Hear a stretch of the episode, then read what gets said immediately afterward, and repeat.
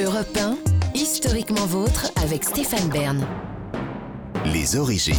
Et pour clôturer cette émission, on remonte aux origines, toujours avec Jean-Luc Lemoyne, Gavin Clemente Ruiz et surtout avec vous, David Cassel-Lopez. Quelquefois, l'innovation, ça va doucement. Vous voyez, genre, euh, je sais pas, il y a. Ah, ils ont sorti du Schweppes euh, goût cerise. Vous voyez, c'est une petite innovation. Et puis, il y a des fois où on a l'impression de faire un bond dans le futur. Et on se souvient de ces moments où on fait des bonds dans le futur.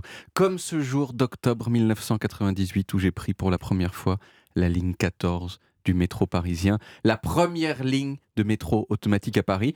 J'ai marché jusqu'au bout de la rame. Je ne sais pas si vous vous souvenez d'avoir fait ça aussi. Et là, j'ai vu l'absence de conducteur.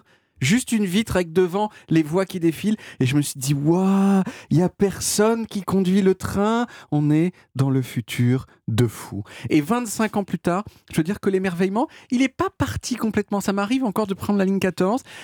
Alors, bien sûr, pour tous les gens qui sont nés récemment ou au moins plus récemment que moi, c'est-à-dire euh, quasiment la majorité maintenant, parce que j'ai vu que l'âge médian pour, un, pour, un, pour les, les Français, c'est 42 ans. Donc vous voyez, j'en ai 41.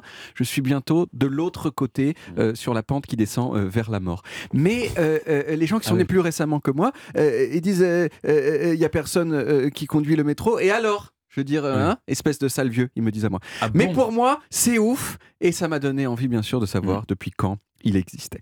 Bon, alors déjà, j'ai parlé du métro automatique euh, sur une 14 euh, à Paris, mais ça, c'est un niveau très avancé d'automatisme. Il y a plusieurs degrés d'automatisation des métros et c'est des degrés qui ont des normes qui sont notées. Zéro, ça va de 0 à 4. Zéro, bah, c'est zéro. hein, c'est comme euh, quand vous, vous conduisez votre Mini Cooper, Stéphane, c'est vous qui conduisez, c'est comme ça. Vous faites tout. Deux, euh, je fais pas toutes les machins. Deux, c'est le pilote automatique du train sous contrôle du conducteur. Un Le peu comme, type est là, mais il fait rien. comme dans les avions, vous voyez, puis il peut le débloquer pour euh, reprendre la main.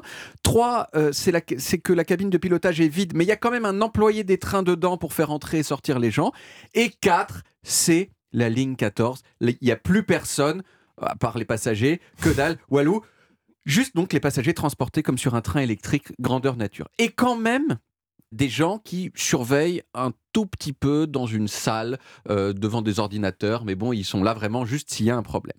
Mais en fait, tout ça, c'est beaucoup mieux encore que ce que je viens de dire, le train électrique grandeur nature. Parce que dans le train électrique, il faut quand même quelqu'un qui actionne des boutons pour faire partir le train à distance. Mais là, non, c'est un ordinateur qui pilote toutes les rames de métro en, même temps.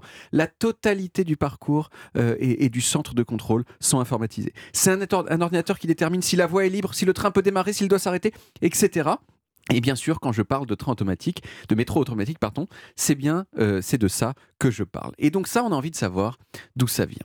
Eh bien, si on en croit les journaux français, euh, ça vient de France. Voilà, c'est.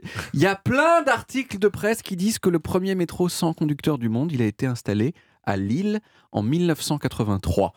Alors, c'est vrai qu'il y a un métro sans conducteur qui a été installé à Lille en 1983, ça c'est vrai, mais ce n'était pas le premier. Le premier métro sans conducteur du monde, lui, il date de 1981 et il a été installé dans la ville de Kobe, au Japon, deux ans avant celui de Lille.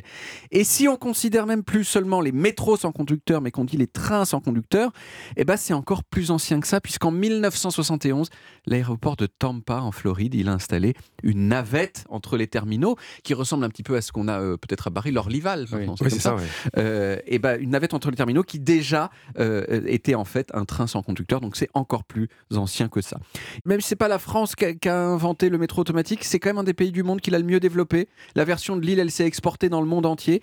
Et la France euh, aussi, c'est, c'est- on est super fort pour faire euh, des métros automatiques de grande capacité. Vous voyez, le- leur- la ligne 1 à Paris, eh bien cette ligne-là, c'est la, c'est la ligne de métro parisienne la plus fréquentée, et ben elle est automatisée. Alors on a envie de se dire pourquoi se donner euh, autant de mal à enlever les conducteurs des trains? Parce que je dirais, on pourrait y avoir des conducteurs. Alors on pourrait dire c'est parce que ça permet d'économiser un conducteur, c'est déjà ça. Mais en fait c'est beaucoup plus que ça parce que le fait d'avoir des lignes automatiques, ça permet d'optimiser à la perfection le timing de tous les trajets. Et quand on optimise le timing, eh bien on peut faire circuler plus de rames en moins de temps. Donc les métros, les métros automatiques, c'est mieux pour les usagers. Selon Alstom, euh, l'automatisation d'une ligne, euh, ça permet de transporter 30% de passagers en plus et de consommer 45% d'énergie en moins. Bon, c'est Alstom qui le dit, hein, et Alstom, c'est eux qui construisent les métros automatiques, donc ils prêchent un peu pour leur paroisse.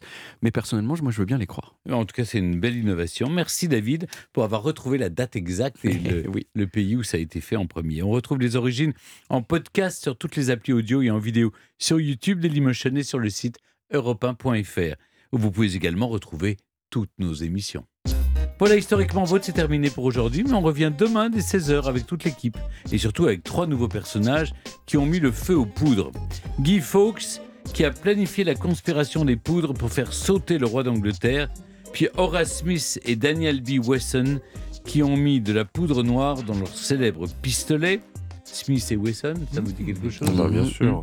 Et vous, Jean-Luc, vous nous raconterez un journaliste italien qui a mis le feu aux poudres aussi avec son enquête sur la Camorra. Oui, lui, il a soulevé le tapis de la mafia et a trouvé de la poudre lui aussi. Je vous raconterai Roberto Saviano, dont le livre Gomorra a changé la vie et a bien failli lui coûter la sienne. Oh, j'ai hâte. En attendant, on prend la poudre des scampettes. Mais on revient demain. À demain, les amis, à suivre sur Europe 1, c'est Punchline avec Laurence Ferrari.